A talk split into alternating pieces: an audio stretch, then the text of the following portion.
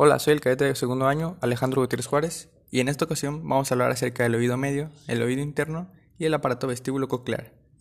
El oído medio está ubicado entre el oído externo y el oído interno, y está formado por una cavidad, la cavidad timpánica.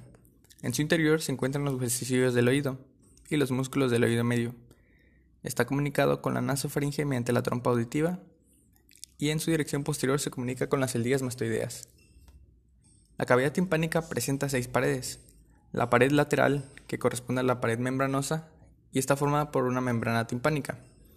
La pared medial, que es la pared laberíntica, separa el oído medio del oído interno, y en su parte superior encontramos la ventana oval. La pared anterior, que es la pared carotidia, está formada por el conducto carotidio y parte de la apertura lateral de la trompa auditiva. La pared posterior está formada por la pared mastoidea.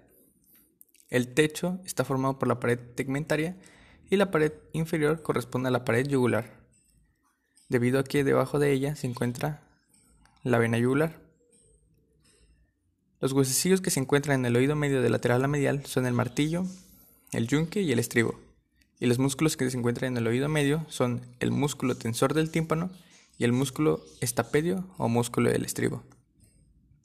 La trompa auditiva es un conducto de aproximadamente 4 centímetros de longitud y se extiende entre la cavidad timpánica del oído medio y la pared lateral de la nasofaringe, y tiene como función principal ventilar la cavidad timpánica. El oído interno es la porción del órgano vestíbulo coclear que está alojado en la porción petrosa del hueso temporal. El órgano vestíbulo coclear es el sistema sensorial encargado de la percepción de los cambios posturales, incluida la posición de la cabeza y de los sonidos. Está formada por un conjunto de cavidades óseas, que se hallan dentro de la porción petrosa del hueso temporal.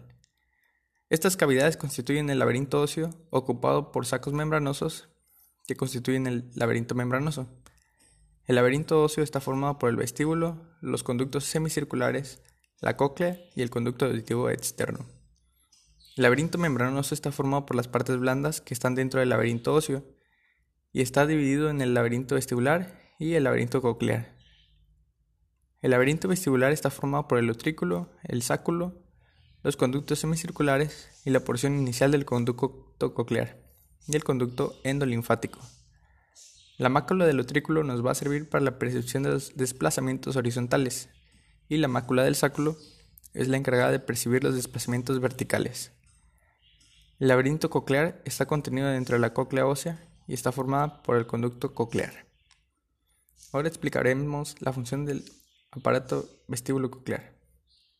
Así como tenemos órganos con los que podemos sentir el calor y el frío, o incluso ver los bonitos paisajes, tenemos un órgano muy importante que nos permite distinguir cuando estamos de pie o estamos acostados.